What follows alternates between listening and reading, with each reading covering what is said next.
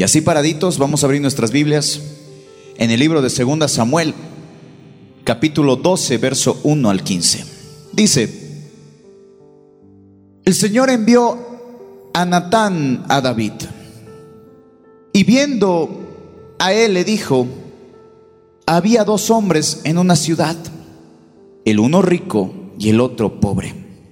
El rico tenía numerosas ovejas y vacas pero el pobre no tenía más que una sola corderita que él había comprado y criado, y que había crecido con él y con sus hijos juntamente, comiendo de su bocado y bebiendo de su vaso y durmiendo en su seno, y la tenía como una hija. Y vino uno de camino al hombre rico, y éste no quiso tomar de sus ovejas y de sus vacas para guisar, para el caminante que había venido a él sino que tomó la oveja de aquel hombre pobre y la preparó para aquel que había venido a él.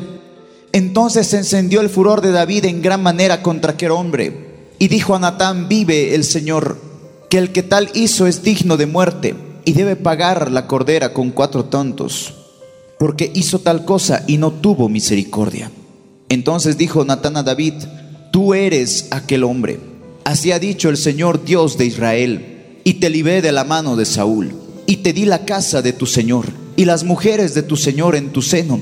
Además te di la casa de Israel y de Judá. Y si fuera poco, te habría añadido mucho más. Verso 9. ¿Por qué pues tuviste en poco la palabra de Dios, haciendo lo malo delante de sus ojos? A Urias Eteo heriste espada y tomaste por mujer a su mujer. A él lo mataste con la espada de los hijos de Amón por lo cual ahora no se apartará jamás de tu casa la espada, por cuanto me menospreciaste y tomaste la mujer de Urías Eteo para que fuese tu mujer. Así ha dicho el Señor, he aquí yo haré levantar el mal sobre ti de tu misma casa. Y tomaré tus mujeres delante de tus ojos y les daré a tu prójimo, el cual yacerá con tus mujeres a la vista del sol, porque tú lo hiciste en secreto, mas yo haré esto delante de todo Israel y a pleno sol. Entonces David dijo a Natán, pequé contra el Señor. Y Natán dijo a David, también el Señor ha remitido tu pecado, no morirás. Mas por cuanto con este asunto hiciste blasfemar a los enemigos del Señor, el hijo que te ha nacido ciertamente morirá. Y Natán volvió a su casa, y el Señor hirió al niño que la mujer de Urias y había dado a David y enfermó grandemente. Amados hermanos, hoy en día la iglesia de nuestro Señor Jesucristo, nosotros que somos la iglesia, hemos caído en uno de los pecados más terribles que se puede dar. El hecho de no hacer caso a la voz de Dios. La palabra nos habla desde el nacimiento de David, que él fue un jovencito que tenía su corazón aliado al corazón de Dios. La Biblia misma dice que cuando el Señor lo eligió, él iba a ser un rey conforme a su corazón. Pero bastó un poquito de tentación para que se olvidara de todo lo que él había almacenado en su corazón. Bastó un poquito de tentación para que se olvidara de su obediencia, que se olvidara de lo que él había aprendido y siguiera los caminos y los placeres y los deseos que él quería en su corazón, pero no así lo que quería Dios. Date cuenta, amado hermano, hermana, que el corazón, este corazón del ser humano, es un corazón donde tú almacenas o la presencia de Dios o almacenas basura. Y el corazón del ser humano es un corazón tan corrompido que muchas veces solo desea escuchar y desea aceptar solo lo que el corazón quiere. Y solo escuchan los mensajes que quieren, solo escuchan las palabras que quieren, pero no nos damos cuenta que al colocar nuestros deseos del corazón menospreciamos la palabra de nuestro Dios. Y el mayor error, amados hermanos, es enfocarnos en un deseo del corazón antes que lo que Dios quiere para nosotros. Muchas veces los hijos de Dios somos caprichosos, en el sentido de que nosotros queremos hacer nuestra voluntad y queremos las cosas que salgan como ya. Pero sabes que nadie se atreve a pasar por ese proceso para que Dios conceda nuestros deseos.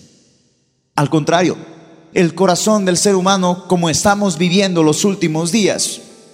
Y cuando la palabra dice que el amor de muchos se estará enfriando y se está enfriando, el corazón del Hijo de Dios también se va enfriando. ¿Por qué? Porque ya no gusta ni disfruta hacer la voluntad de Dios. Al contrario, estamos cayendo en la apostasía más terrible de verlo al Señor Jesucristo como aquel genio que nos puede cumplir los deseos y nada más. Y no estamos viendo que nuestra comunión con Cristo se trata de una relación, que el hecho que tú y yo somos hijos de Dios, estamos demandados a estar en constante comunión con el Señor para obedecer su voz, para escuchar lo que Él quiere de nosotros. Les comentaba en otro mensaje, ¿cuántos quieren escuchar la voz de Dios? Y unos cuantos levantaron su mano porque decían, ya he escuchado la voz de Dios. Es lo más hermoso para todos nosotros que somos sus hijos el escuchar la voz de nuestro amado.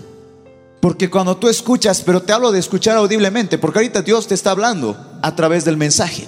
Pero en los momentos cuando tú estás en tu intimidad, en la habitación, en los lugares donde nadie más te puede molestar, es en esos momentos cuando Dios habla. Y escuchar su voz es el mayor privilegio que nosotros tenemos. Porque en el Antiguo Testamento Dios hablaba audiblemente a todos sus siervos. Hoy en día también les habla a todos sus siervos. Pero si Dios no te habla o no escuchas su voz, tienes que ver qué es lo que está impidiendo que el Señor te hable. Porque no por el hecho de que una persona tenga el título de pastor o una persona que se pare aquí, quiere decir que a esa persona solo Dios le habla. No. Dios habla a todos los que considera hijos. Dios habla a todos los que son sus hijos. ¿Y por qué Dios muchas veces calla? ¿Por qué Dios muchas veces no habla? Porque nosotros queremos ser sabios. Y esto sucede mucho, que porque ya tenemos muchos años, o porque ya hemos conocido la vida, o porque ya tenemos años viviendo, nos creemos sabios y creemos que no necesitamos más de Dios porque ya le hemos vivido todo. Muchos dicen ser sabios en sus propias opiniones. Muchos creen que por conocerse Juan 3:16 o dos o tres versos bíblicos ya están aptos para predicar, ya están aptos para señalar con el dedo, ya están aptos para criticar. Y ese es un pecado horrible. Porque sabes qué? Ninguno de nosotros, como familia, como hijos de Dios, estamos en el deber de señalar con el dedo y de creernos sabios sin serlo. Porque otra vez, no por el hecho de que tú te estés parando en este púlpito, quiere decir que eres mejor que alguien más. No por el hecho de que yo tenga el privilegio, porque es un privilegio, no es un derecho. No por el hecho de que yo tenga el privilegio de compartirte lo que Dios me ha mostrado, quiere decir que soy mejor que tú. No. El Señor nos mira de manera igual a todos. Pero el Señor habla a quienes desean escuchar su voz. La palabra dice, mis ovejas, mis ovejas, oyen mi voz y me siguen. Y cuando no escuchas la voz de Dios, cometes errores.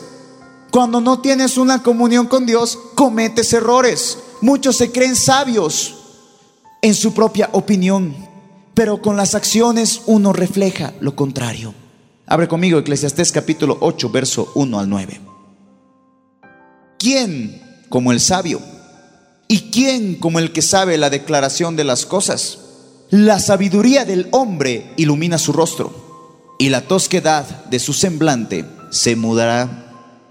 Te aconsejo que guardes el mandamiento del rey y la palabra del juramento de Dios. No te apresures a irte de su presencia ni en cosa mala persistas, porque Él hará todo lo que quiere. Pues la palabra del rey es con potestad. ¿Y quién le dirá, qué haces?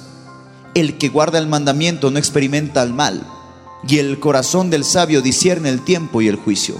Porque para todo lo que quieres hay un tiempo y juicio. Porque el mal del hombre es grande sobre él, pues no sabe lo que ha de ser y cuándo haya de ser. ¿Quién se lo enseñará? No hay hombre que tenga potestad sobre el espíritu para retener el espíritu, ni potestad sobre el día de la muerte. Y no valen las armas en tal guerra, ni la impiedad librará todo lo que posee. Todo esto he visto y he puesto en mi corazón. En todo lo que hay debajo del sol se hace. Hay tiempo en el que el hombre se enseñorará del hombre para mal suyo. ¿Sabes, amados hermanos? Es distinto y es difícil y algún momento hasta es cuestionable el hecho de que existan aún personas que se consideran siervos de Dios sin haber sacrificado nada. Me impresiona ver personas que anhelan un obispado pero no conocen que para tener un obispado hay que tener muchos requisitos. Y uno de los requisitos es que sea irreprensible. Pero muchas veces el sabio o el que dice ser sabio se pone en la mano de juez a buscarle errores. Muchas veces y las mayores luchas que yo he podido tener a lo largo de mi vida y en los pocos años que yo tengo de ministerio siempre han sido por los malos comentarios siempre han sido por señalamientos de personas que se creían que eran un poquito más ungidas. Y hoy me he dado cuenta del por qué a muchos les va mal. He caído en cuenta por qué tanto sufrimiento dentro de la iglesia. Porque conoces a otras personas que no son hijos de Dios, que no conocen a Cristo, pero que les va bien en la vida, que pareciera que no tuvieran problemas, que pareciera que todo les hiciera bien. Pero de la misma manera, nosotros creíamos y muchos se han acercado a Cristo creyendo de que el aceptar a Cristo se nos acababa los problemas y no es así. Al contrario, cuando tú aceptas a Cristo, prepárate, porque a partir de ese momento tienes una vida, una vida llena de pruebas, una vida llena de dificultades, una vida llena de tribulaciones, y no entendía, hermanos, hermanos, cuál era la razón. ¿Por qué nosotros tenemos esta naturaleza caída de enfocarnos tanto en los errores? No es que yo en el pasado era así. No es que yo tenía tantas cosas. No es que el esto y esto y lo otro. ¿Sabes qué? No comprendo y hasta el día de hoy me sigo preguntando cómo es que la iglesia hasta el día de hoy no quiere transformarse. Tú eres la iglesia del Señor Jesucristo. Tú tienes que considerarte parte de la iglesia. Yo no estoy hablando de iglesia como si fuera congregación. Yo estoy hablando de iglesia porque nosotros somos la iglesia. Esa persona que tú te ves al espejo, esa es la iglesia. Y la iglesia primitiva era una iglesia santa, era una iglesia pura, era una iglesia que no cuestionaba a Dios. Era una iglesia que no le ponía pero al Señor. Hace un tiempo atrás les compartía, les decía la iglesia primitiva, escuchaba horas y horas el mensaje no se dormían. La iglesia primitiva hacía cola, se desesperaba para poder escuchar el mensaje de Pablo o el mensaje de Jesús. Hoy en día la iglesia, si no se le cumple lo que quiere, se van. Hoy en día no hay reverencia. ¿Por qué? Porque muchos no quieren participar de un tiempo de alabanza y llegan para el mensaje. No tienen reverencia a la palabra de Dios porque vienen, se sientan y se duermen. No luchan para quedarse despiertos y piensan que al Señor le agrada eso. Nosotros como hijos de Dios, como siervos de Jesucristo, tenemos que aprender a tener reverencia a todo lo que Él manda. Porque nosotros estamos siendo parte de la generación que va a ver todas las atrocidades que están escritas en Apocalipsis. La iglesia, amados hermanos, se hace rogar para cumplir muchas cosas. La iglesia, amados hermanos, nosotros, yo me estoy incluyendo, buscamos otras maneras de glorificar a Dios, pero no de la misma manera como Dios quiere. Amados hermanos, es necesario que nosotros veamos nuestra condición y veamos lo que Dios quiere para nosotros. Porque muchas veces, amados hermanos, nuestro Dios quiere trabajar. Y cuando Él quiere trabajar, muchas veces lo tiene que hacer en silencio porque el corazón no está dispuesto. Y es por eso que vienen dolores, y es por eso que vienen penas, es por eso que pasan momentos dificultosos que lastiman el corazón. Hace unos días escribía un devocional Para quienes escuchan todos los días viernes, estoy a las 11 de la mañana en la emisora de en nuestra radio. Y había un mensaje que a mí me confrontó, que decía, Dios trabaja en silencio. El Señor tiene que muchas veces trabajar en silencio porque nosotros no queremos aceptar su respuesta. Muchas veces el Señor quiere hablarnos audiblemente, pero como el corazón está corrompido, como el corazón está lleno de pecado, como el corazón no se esmera por agradar a su Señor, Dios no puede hablar. Y este tiempo me ha impresionado cómo está la misericordia de nuestro Dios. Porque la misericordia de Dios no se ha acabado. Muchas veces vienen y nos juzgan, nos critican. Y nos dicen, no, es que mucho arrepentimiento, mucha palabra, mucha palabra dura, mucha palabra dura. Y justo comentaba eso con una de mis hermanas y le decía, cuando el Señor te dice que exhortes, tienes que exhortar. Cuando el Señor te dice que hagas algo, tienes que hacerlo. Cuando el Señor te manda a que tú abras tu boca y prediques, tienes que hacerlo. Porque de otra manera, ¿cómo crees que tú vas a ser salvo? Y esta es la cuestión que siempre digo. ¿Tú vas a ser salvo sentado en un asiento? No. ¿Vas a ser salvo durmiéndote en el mensaje? Claro que no. Muchas veces el Señor está en la obligación de trabajar en silencio cuando tú quieres escuchar su voz, pero Él tiene que trabajar en silencio porque ese corazón no quiere cambiar, porque ese corazón sigue en lo mismo, porque ese corazón sigue pasando lo mismo. Claro, hay pruebas, hay dificultades. Y muchas veces por el corazón, porque el corazón muchas veces es tan caprichoso. Y como el corazón es caprichoso, cuando la respuesta de Dios es un no, nos molestamos. Cuando pasamos una dificultad y la respuesta había sido un no, nos lastimamos. Es difícil, amados hermanos, afrontar una realidad en la cual los hijos de Dios están en la labor de tener pruebas y pruebas y pruebas. El día viernes recibía un mensaje que me dolió mucho, que decía, ¿por qué una vida de pruebas? ¿Por qué nosotros que somos sus hijos tenemos que vivir una vida de pruebas? Muchas veces las pruebas vienen producto de la consecuencia del pecado. El rey David tuvo que ver morir a su hijo a causa de su pecado. Y la palabra, y más adelante ustedes lo van a leer, todo lo que dice la palabra del Señor cuando Él le ruega al Señor que le quitara la espada y nunca lo hizo. Ya les había comentado que sus hijos se, sublevaron contra Él. Uno de sus hijos violó a su otra hija. Otro de sus hijos mató a su hermano. Pruebas y pruebas y pruebas, pero todo conforme al propósito de Dios. Amados hermanos, es difícil afrontar una realidad cuando la respuesta de nuestro Dios es un no.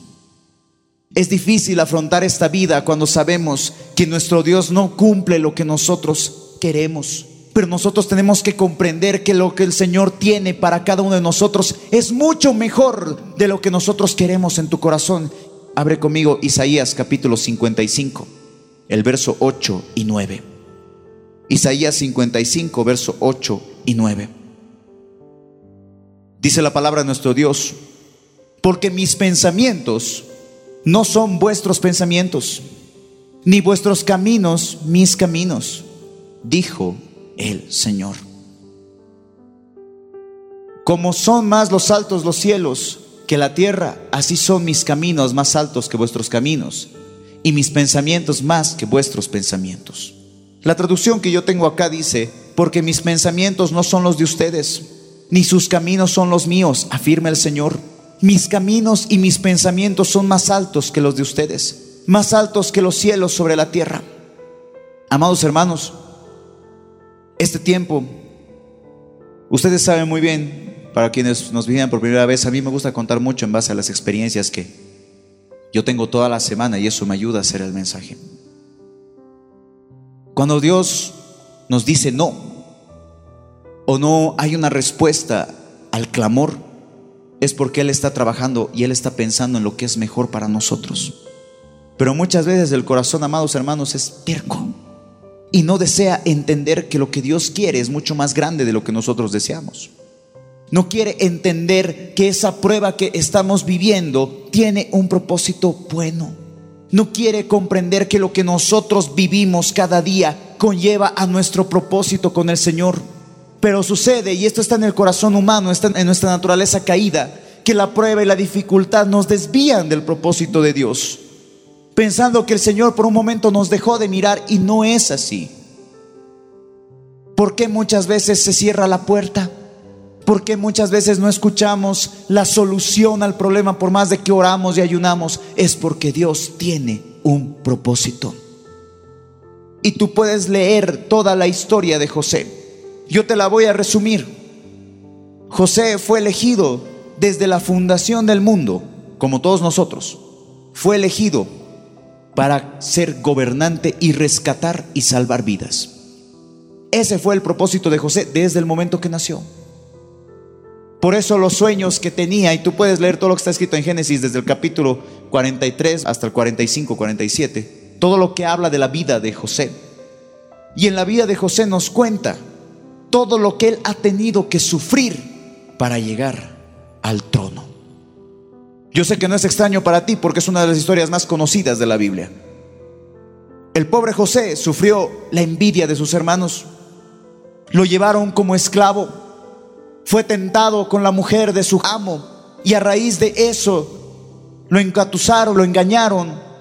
La mujer habló barbaridades de él y lo metieron a la cárcel siendo inocente. Y estuvo más de dos años en una cárcel siendo inocente. Pero pese a todo eso, lo que a mí me impresionaba era que no, en ningún momento dijo, Señor, ¿por qué si tú me has dado un sueño donde mis hermanos se postraban ante mí? ¿Por qué si yo vivía una vida saludable, una vida cristiana? ¿Por qué estoy viviendo esto? No. Si tú lees la palabra del Señor te vas a dar cuenta que por la mente de José, que por el corazón de José, pese a todas las circunstancias que estaba viviendo, nunca desconfió de Dios. ¿Por qué? Porque el Señor sabe nuestro camino. Él sabe lo que nosotros somos. Él sabe nuestras debilidades. La palabra misma dice que nuestro Dios fue tentado en todo, pero no se halló en el pecado. Las tentaciones que tú tienes cada día, nuestro Dios las vivió. No existe una tentación, y eso dice la palabra, no existe una tentación sobrehumana que no haya venido a ustedes. Por eso nuestro mismo Señor dice que Él se menospreció. Su palabra dice que Él menospreció el hecho de que era Dios y se hizo semejante a nosotros para demostrarnos qué. Para demostrarnos que sí se puede. Que sí se puede vivir conforme a la palabra de Dios. Pero para poder vivir conforme a la palabra de Dios tienes que estar cerca de Él. Y para escuchar lo que Él quiere de ti, tienes que estar con un corazón sensible a su voz. Tienes que empezar a tener, como lo que nosotros decimos, ¿no? Una fe ciega. Una fe que cree sin ver. Para que el Señor ahí se haga realidad en el corazón. José sabía que había un Dios que protegía su camino. Pero si tú lees toda la historia de José te vas a dar cuenta cómo era su propósito. Pero vamos a abrir una parte, Génesis capítulo 45, verso 1 al 5. De la nueva traducción, lo voy a leer desde acá. Después de todo lo que había acontecido, dice la palabra, José ya no pudo contenerse. Había mucha gente en la sala y él les dijo a sus asistentes, salgan todos de aquí. Así que estuvo a solas con sus hermanos en el momento de decirles quién era. Entonces perdió el control y se echó a llorar. Lloraba con tanta fuerza que los egipcios podían oírlo y la noticia pronto llegó hasta el palacio del faraón. Soy José, dijo a sus hermanos, vive mi padre todavía. Pero sus hermanos se quedaron mudos. Estaban atónitos al darse cuenta de que tenían a José frente a ellos. Por favor, acérquense, les dijo. Entonces ellos se acercaron y él volvió a decirles, soy José, su hermano a quien ustedes vendieron como esclavo en Egipto. Pero no se inquieten ni se enojen con ustedes mismos por haberme vendido. Fue Dios quien me envió a este lugar antes de ustedes, a fin de preservarles la vida. Mi traducción dice, José ya no pudo controlarse delante de sus servidores, así que ordenó que salgan todos de su presencia, y ninguno de ellos quedó con él. Cuando se dio a conocer a sus hermanos, comenzó a llorar tan fuerte que los egipcios se enteraron y la noticia llegó hasta la casa del faraón. Yo soy José, les declaró a sus hermanos. Vive todavía mi padre. Pero ellos estaban tan pasmados que no atinaban a contestarle. No obstante, José insistió, acérquense. Cuando ellos se acercaron, él añadió, yo soy José, el hermano de ustedes, a quien vendieron Egipto. Pero ahora, por favor, no se aflijan ni se reprochen el haberme vendido, pues en realidad fue Dios quien me mandó delante de ustedes para salvar vidas. Es cierto, amados hermanos, que nosotros por la naturaleza caída que tenemos nos frustramos. Y pensamos que el Señor ya nos ha abandonado porque la vida que estamos viviendo no es la que nosotros queríamos. Y esa es la atadura del corazón. Cuando el corazón está corrompido, cuando el corazón está lleno de pecado, le es difícil mirar la mano del Señor y es por eso que se cometen errores. Y es por eso que vos no escuchas la voz de Dios. Porque la voz de Dios es audible, es audible a un corazón sencillo, a un corazón contrito y humillado. Ese corazón que es un corazón de carne, ese corazón que es un corazón que está lleno del Espíritu, siempre va a oír la voz de Dios. Y aún en medio de la circunstancia o diferencia, no va a blasfemar el nombre de Cristo. Ni siquiera se va a preguntar el por qué. Ustedes saben que ya les he dicho que es un pecado terrible decirle por qué al dueño del universo. Lo más hermoso de todo fue de que José, siendo ahora el gobernador, no blasfemó jamás. Eso fue lo que le llevó a su propósito. El hecho de que su corazón sabía en quién había creído. Y aquí te hago esta pregunta. ¿Tú sabes en quién has creído? Tú dices, creo en Dios, creo en Jesús. Pero ¿sabes qué? La cosa es viviendo. Porque hay pruebas. Cuando Dios te planta la semilla en tu corazón, la palabra de Dios en tu corazón, basta una prueba para que esa semilla se disperse. Basta que tú desvíes tu mirada del camino de Cristo para que todo te vaya mal. Y de lo mal que te está yendo, te puede ir mucho peor porque ya le estás dando cabida a Satanás y no te estás dando cuenta que eso puede ser parte de tu propósito. Esta misma semana, una persona que es bien importante en mi vida me escribía y me decía, estoy demasiado enojada, porque oré a Dios, le pedí que me abriera las puertas porque congelé mi universidad un año. Y le pedí al Señor y no se cumplió. No se cumplió. Yo le pedí, rogué, estuve tres días. Tú sabes bien, has estado conmigo esos tres días. Tú sabes que he pedido al Señor que se abra la puerta que me deje estudiar nuevamente. Y yo creía y creía y creía y fui con fe. Y cuando fui, me dijeron que no entré. En ese momento, yo le dije, es parte del propósito. ¿Cómo va a ser parte del propósito si es algo que le he pedido al Señor? Es que tú no entiendes que muchas veces la respuesta del Señor no va a ser positiva, va a ser un no. ¿Y por qué le dije eso? Yo dije, el Señor sabe que es tu anhelo estudiar. El Señor sabe y tú tienes esa pasión por estudiar, pero ¿sabes qué? Tú eres ovejita nueva. Tú estás en un proceso para cambiar tu corazón. Y el Señor tal vez te está protegiendo de que cuando entres a ese ámbito nuevamente te alejes de Él. No, es que no creo. No, es que no es lo que tú crees. Ponte a analizar cuánto Él te ama y verás que muchas veces cuando te dice no o te deja pasar ese tiempo de desierto es porque quiere que tú madures es porque necesita algo de ti, porque hay algo más grande adelante. Date cuenta que José, en esos dos años en la prisión, ni por si acaso se le hubiera pasado por la mente que él iba a ser gobernante. Después de haber sido vendido por sus hermanos, ser un esclavo, tener que trabajar, tener que estar en prisión, no creo que se le pasara por la mente que algún día él iba a ser gobernante. Pero después, y te lo sigo parafraseando, pero después de que descifró el sueño del faraón, el faraón lo puso en el máximo cargo después de él. Y sigue la palabra. Abre conmigo Génesis capítulo 45, versos 6 y 8 al 8. Esto le dice José a sus hermanos. El hambre que ha azotado la tierra estos dos últimos años durará otros cinco años más y no habrá ni siembra ni ciega.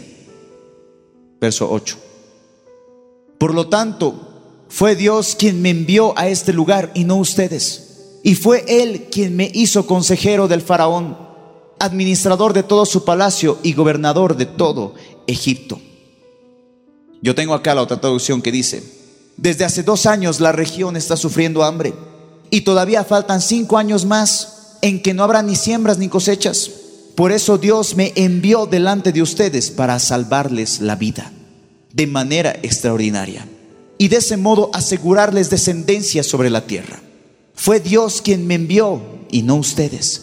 Él me ha puesto como asesor del faraón y administrador de su casa y como gobernador de todo Egipto. En ese momento, José comprendió que su hecho de estar en la cárcel, de haber sido vendido, de haber sido odiado por sus hermanos, tenía un propósito que era mucho más grande. Y dice la palabra del Señor más adelante, que después de todo eso lo que les comentó, sus propios hermanos se postraron ante él, dando confirmación del sueño que él había tenido, donde él vio las espigas de sus hermanos postrándose ante su espiga. Date cuenta, amados hermanos, que la mano de nuestro Señor Jesucristo está en todo, que está absolutamente en todo, que nada se le va a escapar de las manos por nuestra carnalidad, por la mundanalidad que hay en nosotros, nosotros nos escapamos de su mano. Pero Él jamás, mientras tú tengas una comunión con Dios, jamás Él va a alejarse de ti. Todos nosotros, amados hermanos, y es la enésima vez que te lo digo, tienes un propósito. Y todas cosas las que has vivido van de acuerdo a eso. Pero tú no tienes que almacenar en tu corazón. El mismo rey David conocía, sabía su propósito, pero aún así le falló. Su hijo Salomón sabía su propósito, sabía que él era el sucesor. El Señor mismo desde la niñez le dijo, no te postres porque él ya veía el futuro. Él ya conocía, todos nosotros en algún punto de nuestras vidas conocemos el propósito de Dios. Y todos nosotros estamos llamados exactamente lo mismo. Una cosa es el llamado al ministerio. El llamado al ministerio, ya sea un llamado pastoral, un llamado evangelismo, un llamado apostólico, qué sé, lo que sea. Es un ministerio, es un llamado ministerial, que eso lo tienen muchos. Pero tenemos un llamado que es general a todos, que es ir y hacer discípulos. Y en la mañana igual, les ponía ese mismo ejemplo. El Señor no nos ha mandado a que nosotros seamos simplemente oidores de su palabra. El Señor no nos ha mandado a que simplemente estemos calentando el asiento esperando los milagros y que Dios renueve y Dios haga todo en nuestra vida. No. Lo que el Señor nos ha mandado es que nosotros tengamos una vida como la que Él tuvo. ¿Y quieres que te diga cuál ha sido la vida de Jesús? La palabra misma dice que el Señor ha venido a sufrir. En ninguna parte de la escritura tú vas a encontrar que el Señor vino a pasarla bien o a disfrutar la vida o a disfrutar de sus placeres. No, al contrario dice que Él vino a sufrir y dar su vida en rescate por muchos. Entonces, la vida que nosotros vivimos, la vida que nos toca transitar, va a ser siempre una vida llena de pruebas. Pero ¿qué era lo que sostenía a Jesús? Lo que Jesús sostenía era que estaba su Padre guiando cada paso. Eso era lo que sostenía Jesús. Nosotros como hijos del Señor también estamos en la misma manera y en la misma condición de aceptar que el camino que estamos transitando tiene que ir conforme a Dios y que Dios es quien guía nuestros pasos. Pero el corazón es terco y eso es lo que más lastima, porque el corazón es terco y el corazón no desea oír la palabra de Dios. Al contrario, desea seguir en sus placeres, desea seguir en sus deseos el corazón siempre se va a torcer a tener primero los deseos del corazón y luego los deseos que el Señor tiene para nosotros. Por eso estaba escrito otra vez, vamos a Eclesiastés capítulo 8, verso 2. Te aconsejo que guardes el mandamiento del rey y la palabra del juramento de Dios. No te apresures a irte de su presencia, ni en cosa mala persistas, porque Él hará todo lo que quiere. Pues la palabra del rey es con potestad. ¿Y quién le dirá, ¿qué haces? El que guarda el mandamiento, el verso 5, no experimentará mal. El corazón del sabio discierne el tiempo y el juicio. Verso 6. Porque para todo lo que quisieres hay tiempo y juicio. Porque el mal del hombre es grande sobre él. Date cuenta que cuando el corazón está corrompido, Dios no cumple los deseos del corazón. Cuando el corazón no está aliado a la presencia de Dios, siempre van a haber luchas y pruebas que te van a querer dejar tirar la toalla. Pero ante todo eso, tú tienes que perseverar. David, a partir de ese momento, volviendo a la historia de David, David en ese momento cuando él recibió de que su hijo, que le iba a dar la mujer con la que se había acostado, que era la esposa de Urias, iba a morir, ese momento tuvo que transformarse. Y hace mucho tiempo atrás, también me ponía a analizar, si tú no hubieras pasado lo que has vivido, si tú no hubieras pasado esos momentos difíciles, serías la persona que eres hoy. Si no hubieras cometido los errores que has cometido antes, tal vez no hubieras adquirido madurez. Con eso, no te estoy diciendo que el plan del Señor era que tú cometas errores, no. Pero date cuenta qué tan maravilloso es que aún usa los errores para enseñarnos. Porque muchas veces sucede, y una vez escuché, y eso confronté acá, que parte del plan de Dios había sido que pecáramos de ciertas circunstancias, y no es así. El plan del Señor nunca va a ser que tú te sometas al pecado. Los errores que tú hayas tenido en el pasado han sido por tu corazón corrompido. Pero esos mismos errores Dios los usa a su favor para cumplir el propósito porque el propósito que Él tiene para nosotros es mucho más grande. Y el propósito que Dios va a hacer con cada uno de nosotros es aún mayor. Pero todos tenemos que vivir en esa plenitud.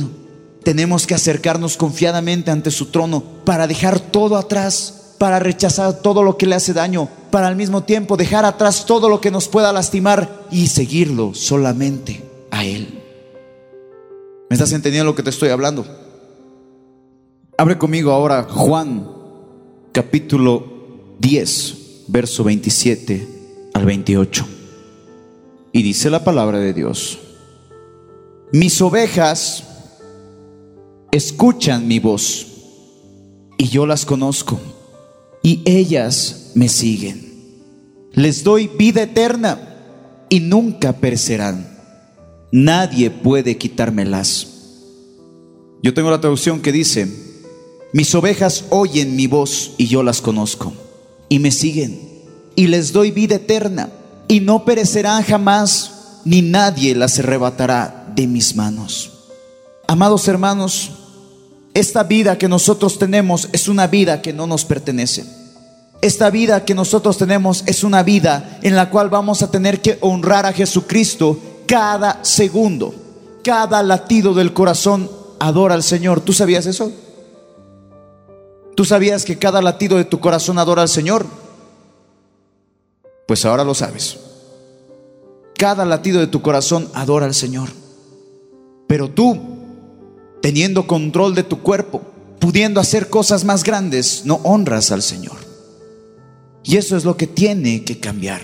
Porque, amados hermanos, nosotros hemos tenido el privilegio que el Señor ha querido para cada uno de nosotros, que es la vida eterna.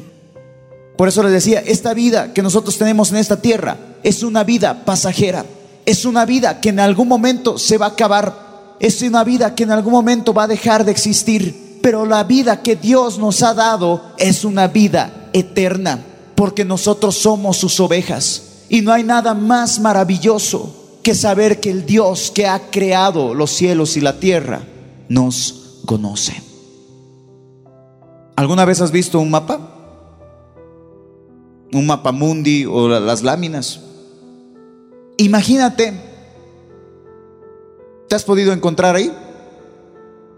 ¿Te has podido ver en ese mapa? Date cuenta que eres así de chiquito, así de pequeño, pero aún así el Señor te conoce. ¿Y por qué? Porque te ha dado vida eterna. Pero si el corazón sigue en el estado en el que está, hermanos, si el corazón sigue primero corriendo ante los deseos de la carne, esa vida eterna se va a acabar. ¿Sabes qué es la vida eterna? no es solamente una vida en el paraíso. ¿Sabes qué es la vida eterna? Tú dices, a ver, levanten su mano quienes tienen vida eterna. Levanten todos, todos hemos recibido a Cristo. Levanten su mano. ¿Sabes cuál es la vida eterna? La vida eterna está escrito en Juan capítulo 17, el verso 3 al 5, Reina Valera. Y dice la palabra, y esta es la vida eterna, que te conozcan a ti, el único Dios verdadero y a Jesucristo a quien has enviado. Yo te he glorificado en la tierra, eso dice el Señor. He acabado la obra que me diste que hiciese. ahora pues, Padre, glorifícame tú al lado tuyo con aquella gloria que tuve contigo antes que el mundo fuese. La verdadera vida eterna, amados hermanos, no es el hecho que solo ha aceptado a Cristo Jesús. La verdadera vida eterna es conocerlo. ¿Y cómo lo conoces? Leyendo su palabra, teniendo una comunicación plena con Él. De esa manera el corazón se va a empezar a llenar de Cristo de esa manera el corazón se va a empezar a llenar de lo que el Señor quiere para ti. Porque esa es la vida eterna. Y tú que has recibido esa vida eterna, lo tienes al Señor en tu corazón. Tienes al Espíritu Santo. Pero ahora te toca vivir conforme a Él. Y sabes algo que me impacta mucho. Y que recién lo he estado comprendiendo y tengo que ser totalmente honestos porque la verdad es que uno tiene que ser transparente.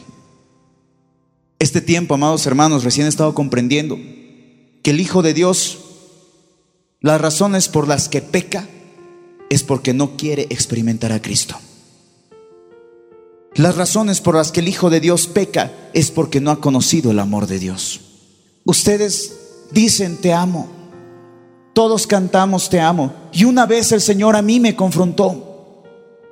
El día de ayer igual me confrontó. Porque yo le cantaba y tengo melodías en este nuevo álbum que estoy sacando. Donde le digo te amo. En todas las canciones que he podido grabar siempre hay un poco de sentimiento de amor hacia el Señor. Y siempre le decía, te amo, te amo. Pero en algún momento se me confrontó y me dijo, ¿en serio me amas? ¿En serio dices que me amas si aún no has cambiado lo que te he pedido que cambies? Si aún hay duda en tu corazón porque yo dudaba de muchas cosas. Muchas veces he dudado del llamado que el Señor me dio. Muchas veces he dudado de que el Señor podía usarme. Y aún viendo no he creído. Y el Señor en un momento ya se indignó. Y a mí me dijo, ¿en serio me amas? Pero es que Señor, tienes, para quienes no conocen mi ministerio musical, tienes mis canciones, tienes mis letras, tú sabes que te amo. ¿En serio me amas? ¿Y por qué si me amas no has cambiado esto que te he pedido?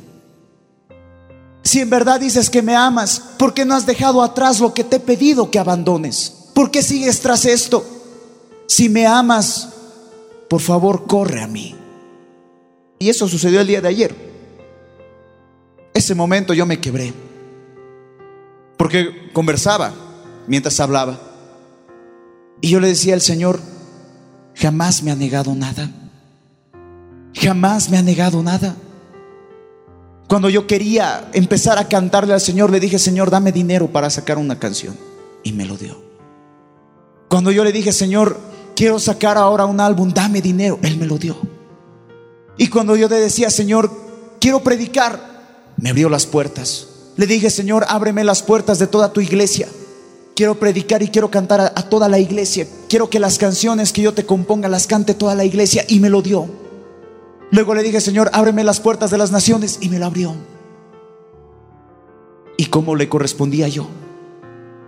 Como yo decía, Señor, sí, le agradecía mi vida entregaba, mi juventud entregaba, me desvivía por predicar, me desvivía por hacer las cosas, pero no abandonaba ciertas cosas que yo aún tenía en el corazón.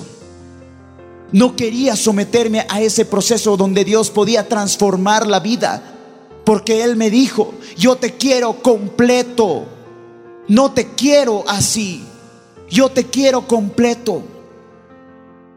Si me amas, déjate formar. Si me amas, déjate moldear. ¿Saben lo duro que es saber que muchas veces lo que tú haces no es agradable al Señor? Para los que nunca han servido, no saben el dolor que es que muchas veces el Señor mismo te diga, sabes que no me agrada tu servicio.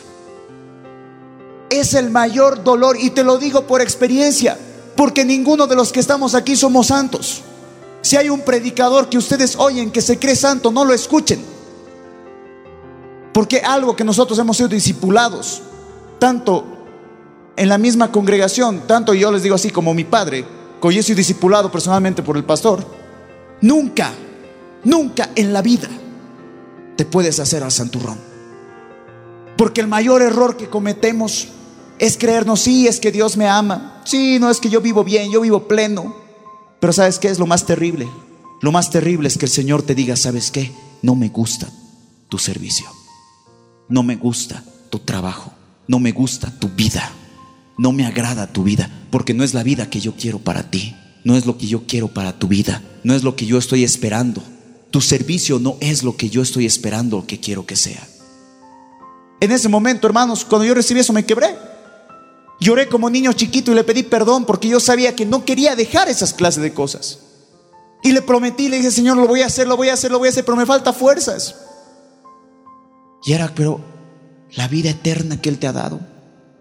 Tú tienes una vida eterna. Tú eres su oveja. Y no había nada más maravilloso. Y yo lloraba y decía, Señor, gracias porque me conoces. Peor sería que en el momento que esté en tu presencia tú me digas, apártate de mí que no te conozco. Por lo menos en tu misericordia me dices y me exhortas. Por lo menos en tu amor me dices que estoy haciendo las cosas mal. Por lo menos me dices, ¿sabes qué no me agrada? Peor sería que el Señor no te dijera nada. Pero a veces lo mejor era, yo le decía, Señor, sí, gracias por decirme que muchas cosas de mi servicio no te agradaron. Ahora es el tiempo de cambiar. Ahora es el tiempo de transformarnos. Y eso te lo digo con total transparencia porque a mí no me gustan las caretas. Nunca me han gustado los pastores que se creían los santos y que las ovejas eran los que estaban mal. Al contrario, todos nosotros vivimos exactamente lo mismo. Y si tú algún momento quieres pararte en este púlpito y si ya has tenido la oportunidad, ten temor al Señor. Porque una vez que tú te pares aquí, vas a ver cómo el Señor te va a empezar a disciplinar. Porque no quiere decir que tú te paras aquí y, uy, gloria a Dios, ya eres feliz y haces todas las cosas. No. En el momento que tú te paras en este lugar es en el momento cuando Dios te empieza a pulir. Te pule tu carácter, te pule tu forma de ser, te pule tus pensamientos, te pone un temor tan grande y una reverencia tan grande a su palabra que ya no quieres apartarte. Y eso debería ser tu anhelo, hermano. Debería ser tu deseo que el Señor cada día te vaya puliendo. Porque no hace falta que te diga que te aman, porque sabes que la exhortación es el amor puro. Yo no te digo que haces las cosas mal porque te odie. Yo te digo que haces las cosas mal para que le agrades al Señor y cambies. Así como el Señor en algún momento me dijo, sabes que no me gusta tu servicio, no me agrada tu servicio, pero me lo dijo para que yo cambie y mi servicio sea con excelencia a Él. ¿Te das cuenta de lo que te estoy hablando? Lo más hermoso de todo es saber que te conoce. Siéntete privilegiado de que eres su oveja y que Él te conoce. ¿Y quieres que te dé el verso más hermoso que he podido encontrar hasta ahora en la Biblia? Abre conmigo Isaías capítulo 49, verso 16. Para mí, este ha sido uno de los versos más hermosos que el Señor me ha podido mostrar. Dice, léelo y escucha bien. He aquí que en las palmas de las manos te tengo esculpida. Delante de mí siempre están tus muros. ¿Cómo no te vas a quebrar? ¿Cómo no te vas a entregar al Señor sabiendo que el dueño del universo, el que es más grande que el universo, te tiene esculpido? ¿Qué es esculpido? Te tiene ahí. Como yo estoy agarrando este micrófono, así te tiene Dios ahora. ¿No es maravilloso? Es bello, es bello saber que estamos esculpidos en las manos de Dios. Pero también qué horrible saber que estando esculpidos en las manos de Dios seguimos pecando. Seguimos desobedeciendo las cosas que Él manda. Seguimos corriendo tras el pecado. Qué feo, qué difícil es y qué duro es saber que la vida eterna que nosotros hemos recibido la estamos desperdiciando. La vida que nosotros tenemos es el mayor regalo es el mayor regalo y el mayor privilegio. el que nuestro Señor se haya hecho hombre y haya entregado su vida a toda esta humanidad. Date cuenta que tú eres valioso. Y es por eso, porque tú vales más que el oro para el Señor. Es por eso que yo te digo ahora, deja atrás todos tus pecados. Deja atrás tu carne. Deja atrás tu estigma. Porque lo peor es cuando uno tiene su duda y su postura. No, es que yo soy así y así me voy a morir. No, es que yo tengo mi carácter y no me voy a doblegar por nadie. No, es que yo dudo y siempre voy a dudar. No, por favor, no. Si tú vales oro, amado, amada, tú vales, vales más que toda su creación. La palabra misma dice que nosotros valemos mucho más que su creación. Que nosotros siendo sus hijos somos su tesoro porque Él nos tiene escondido en su corazón. No hay nada más maravilloso saber, y eso lo veía con el mapa, y eso igual era un testimonio que yo había escuchado con el mapa te das cuenta lo minúsculo que tú eres, lo pequeño que tú eres, pero aún así Él te tiene esculpido en sus manos. Cuando tú comprendas eso, amado hermano, y verdaderamente entiendas que esa es la vida eterna, ese es el amor de Cristo, no vas a pecar fácilmente. Vas a luchar. ¿Por qué? Porque el Señor, así como Él te ama, tú debes amarlo. Porque Él siempre va a estar protegiéndote. Él siempre va a estar cuidando de ti siempre y cuando ese corazón se conecte con el Espíritu. Amén. Y quiero acabar con este verso, Mateo, capítulo 10, verso 30 al 31. Pues aún vuestros cabellos están todos contados. Así que no temáis, más valéis vosotros que muchos pajarillos. Mi traducción dice, en cuanto a ustedes, cada cabello de su cabeza está contado. Así que no tengan miedo para Dios ustedes son más valiosos que toda la bandada de gorriones. ¿Sabes una cosa? Amado hermano, amada hermana, cuando el Señor te dice no tengas miedo, es porque muchas veces uno piensa que va a pecar, se va a arrepentir y luego va a volver a pecar. ¿Y cuántas veces te ha pasado eso? Que tú te has arrepentido de un pecado, han pasado dos, tres semanas y a la cuarta semana has vuelto a caer. Y muchas veces no quieren arrepentirse. No quieren arrepentirse porque dicen, no, es que voy a volver a caer en el mismo pecado. No. ¿Sabes qué? Si tú te aferras de los brazos de papá, él mismo te está diciendo, no tengas miedo. Si tú puedes soltar ese pecado, si tú puedes soltar eso que a él no le agrada, vas a ver que él va a estar siempre contigo. Y tú vas a ser y eres lo más valioso para Él. Por eso no tienes que temer si el Señor te dice, deja esto que no me agrada. Deja esto, suéltalo. No es que Señor me puede doler, no es que no quiero dejarlo, no es, es mi única fuente de felicidad, es lo único que tengo. Suéltalo. Te reto y verás cómo eres para mí. A nadie le gusta soltar las cosas, hermanos. A mí en lo personal, yo soy una persona que se aferra. Es por eso que a muchos de ustedes, a todos los que yo los conozco, les tengo mucho cariño, me aferro a muchos de ustedes. Y a quienes no los conozco algún día también deseo conocerlos y darles un abrazo. Y aferrarme a ustedes para trabajar juntos. Porque es un amor. El amor que Dios tiene por esta humanidad es el mismo amor que nosotros tenemos que tener. Porque la palabra dice que nosotros hemos sido creados a imagen y semejanza de Dios. Entonces cada sentimiento que nosotros tenemos es el mismo sentimiento que Dios tiene. Y si tú no amas a tu prójimo, el amor de Dios no está en ti. Pero muchas veces te fallan, te menosprecian, te rechazan y aún así hay ese amor. Yo quiero decirte eso, por ese amor que Cristo ha hecho, ha dado su vida en la cruz por mí, es por eso que estoy acá. Y por ese mismo amor yo creo que tú estás acá. Pero ¿sabes qué? No por el hecho que estés acá quiere decir que al Señor le agradas. No quiere decir que al Señor le agrade tu servicio, tú que estás sirviendo. No por el hecho de que ahora tengas una responsabilidad de la iglesia quiere decir que sí le agradas al Señor, no. Si aún sigues corriendo tras tu pecado, si aún sigues dándote tu escapadita para hacer otras cosas, no estás agradando a Dios. Y la vida eterna que tú tienes se está desvaneciendo. Y la palabra que algún momento se te instruyó se está desapareciendo. Y ese corazón se va endurando. Date cuenta que con la historia de David, que fue solo este preámbulo del mensaje, David era un siervo conforme a su corazón. David era un siervo que todos los días le cantaba al Señor, por eso están escritos los salmos. Él era adorador, él amaba su presencia, pero aún así falló. Salomón era el hombre más sabio de la tierra y falló. La palabra dice que Saúl, el primer rey, antes que David, Saúl, Dios lo limpió por completo. Por completo. Dice que no había pecado en él y aún así se suicidó y ahora está ahí abajo. Ninguno de nosotros tiene esta vida comprada.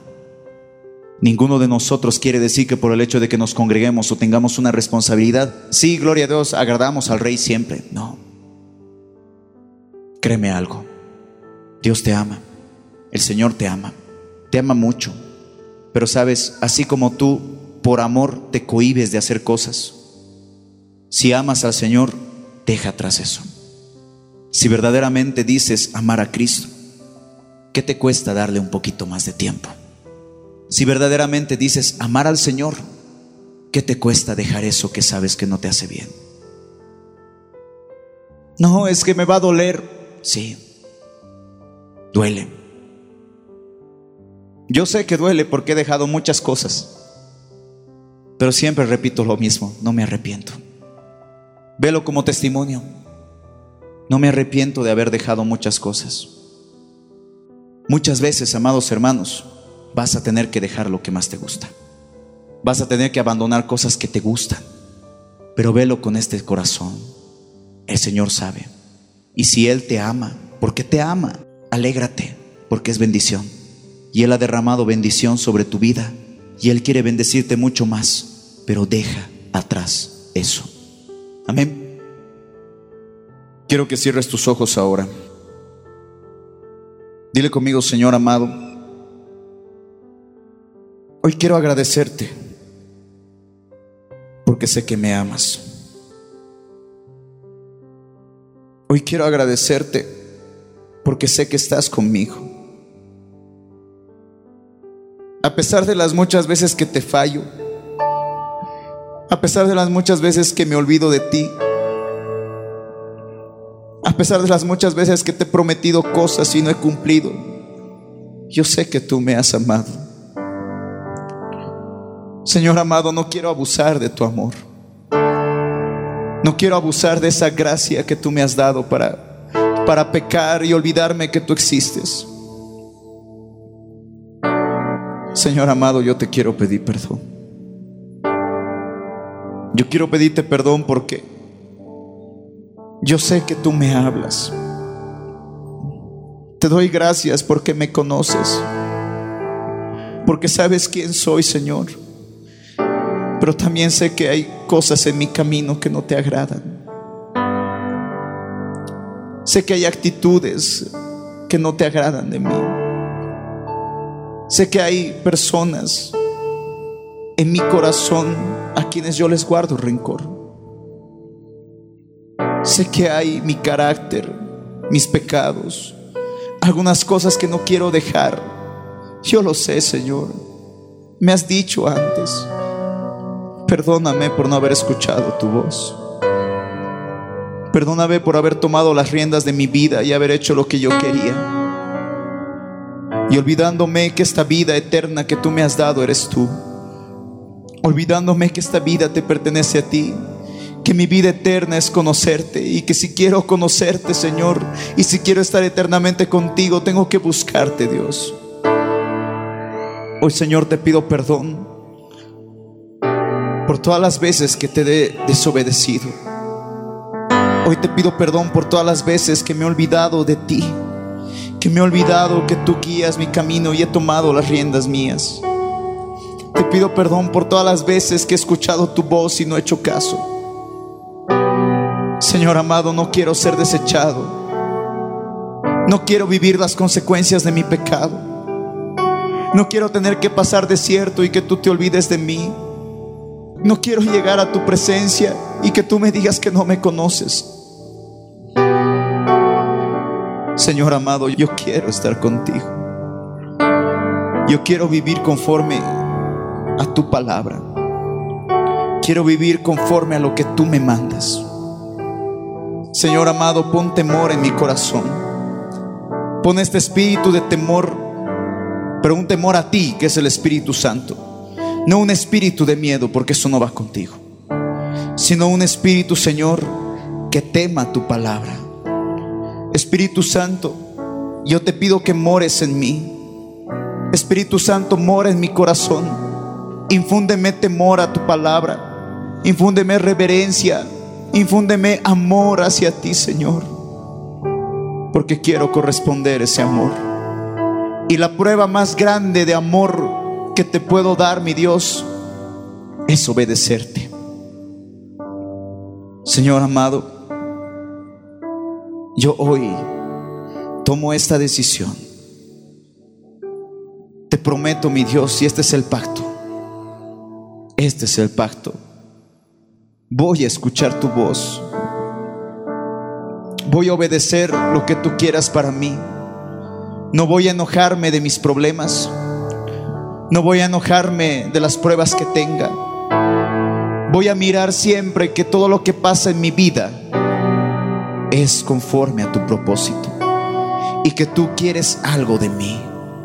Señor amado, hoy tomo esta decisión delante de ti con toda humildad, Señor, de que las cosas, mi relación contigo va a ser distinta. Señor amado, gracias. Gracias porque eso es misericordia. Tu misericordia, Señor, es grande. Y aún tienes misericordia de este pecador, mi Dios. Pero así, Señor, como yo reconozco mi condición, también reconozco mi condición que soy tu hijo. Y como tu hijo te debo obedecer y te debo amar y te debo apasionar por ti. Señor amado, conquista mi corazón. Enamórame más. Yo quiero enamorarme de ti. Yo quiero enamorarme plenamente de ti. Quiero vivir como tú me mandas que viva. Quiero obedecerte como tú me mandas que obedezca. Quiero agradarte en cada una de mis acciones. Ya no quiero correr a mi pecado, quiero correr hacia ti. Quiero correr siempre a tus brazos de amor. Quiero estar siempre contigo y que tú estés a mi lado y que camines conmigo en todo momento, Jesús. Gracias por tu palabra, Dios. Hoy he tomado esta decisión agradezco, papá. En el nombre de Jesús. Amén. Hey, gracias por escuchar este podcast. Soy Luis Fernando Claure y espero que el mensaje que hayas oído haya edificado mucho tu vida. Yo te invito. Yo te invito a que me sigas en todas mis redes sociales. Solo búscame como Luis Fernando Claure. Te invito a que puedas escuchar mi música. Búscame como Luis Fer Claure y yo sé que mi música te va a bendecir mucho. Que Dios te bendiga. Estamos en contacto.